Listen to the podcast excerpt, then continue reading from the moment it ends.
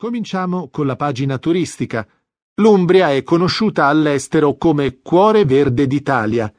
Oggi vi portiamo a scoprire un pezzetto di questa straordinaria terra, la cittadina di Narni.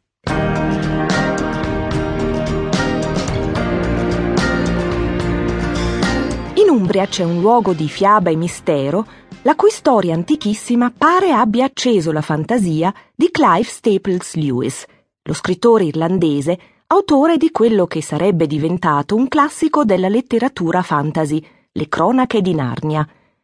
Narnia era il nome latino che i romani, dopo la conquista del 299 a.C., avevano dato all'insediamento umbro di Nequinum, l'attuale Narni, una cittadina in provincia di Terni, arroccata su uno sperone di roccia, dal quale domina la valle del fiume Nera che si stende ai suoi piedi. Arriviamo in città di mattina. Una leggera foschia sembra voler aggiungere un tocco di misterioso incanto al borgo, sul quale domina l'imponente rocca fatta costruire nel XIV secolo dal cardinale spagnolo Gil Álvarez de Albornoz e che rappresentava all'epoca, oltre che una difesa, anche l'emblema dell'autorità papale sulla città e il suo territorio. Oggi la maestosa fortezza ospita un parco tematico medievale, in cui sono stati ricostruiti con attenzione filologica l'accampamento militare, il villaggio trecentesco e il mercato. All'interno della rocca si trovano la sala delle armi, la sala dei costumi e la sala della musica. Nei fine settimana di apertura del parco, alla rocca si svolgono eventi di vario genere, come spettacoli di sbandieratori, concerti di musica medievale e danze storiche, gare di tiro con l'arco, sempre legati al Medioevo. In una delle sale mi fermo ad ammirare ciò che rimane dell'affresco di una Madonna con bambino, realizzato intorno al XV secolo e attribuito alla cosiddetta scuola umbra.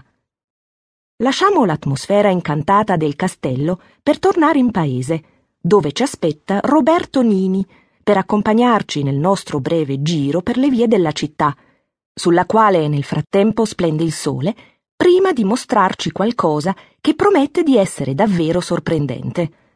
Narni è un piccolo scrigno in cui sono racchiusi i tesori del suo passato. Durante il nostro tour siamo più volte tentati di fuggire dalla nostra guida, attratti dagli archi di pietra che sembrano fare da ornamento agli stretti vicoli.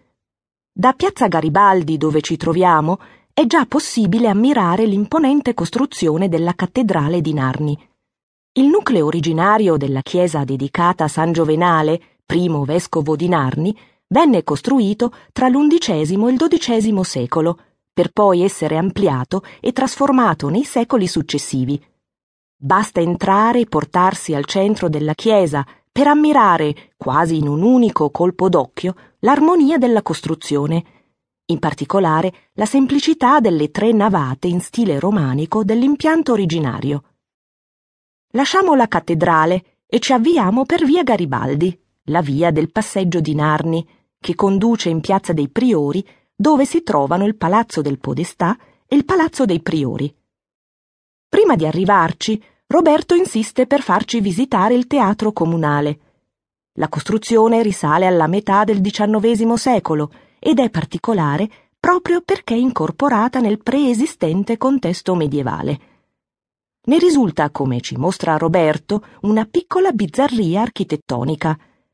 A chiudere il palco, infatti, non troviamo il classico fondale, ma i muri di un edificio medievale le cui porte immettono direttamente su una via adiacente al teatro. Per ingrandire il palcoscenico venne infatti inglobato nel teatro un intero vicolo. Ma il tempo stringe e Roberto è impaziente di mostrarci la sua sorpresa. Proseguiamo dunque la nostra visita della città incamminandoci lungo via Mazzini, dove si trova la chiesa romanica di Santa Maria in Pensole, eretta nel XII secolo. È ora di avviarci verso la parte settentrionale della città, per ammirare l'altra Narni. Sì, perché oltre alla Narni, diciamo così, di superficie, ne esiste una sotterranea. A questo punto dobbiamo calarci, è proprio il caso di dirlo, in un mondo di fiaba e mistero.